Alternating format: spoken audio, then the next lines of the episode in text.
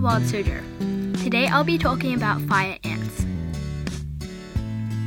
If you saw it on its own, you would probably think it was just a little ant, but if you saw it with the rest of its colony, you would not be happy with what you saw.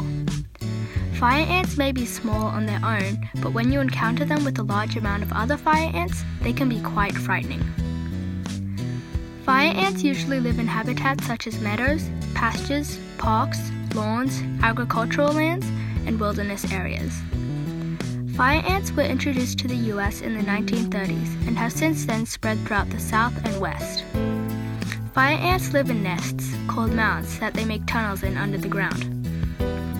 One of the things fire ants are known for is the interesting way of staying together during the floods. Fire ants have the ability to link together to form a compact and stay like that until they find dry land. The fire ant gets its name from the pain you feel when you get a bite from it. It's quite painful, but it can't kill you.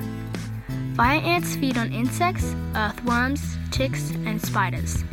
Their predators are animals like armadillos, spiders, birds, and horned lizards. The fire ant may not look scary when it's on its own, but when it teams up with the rest of the colony, it can become a very powerful creature. For Wild Suzhou, I'm Palm Tree, and thank you for listening.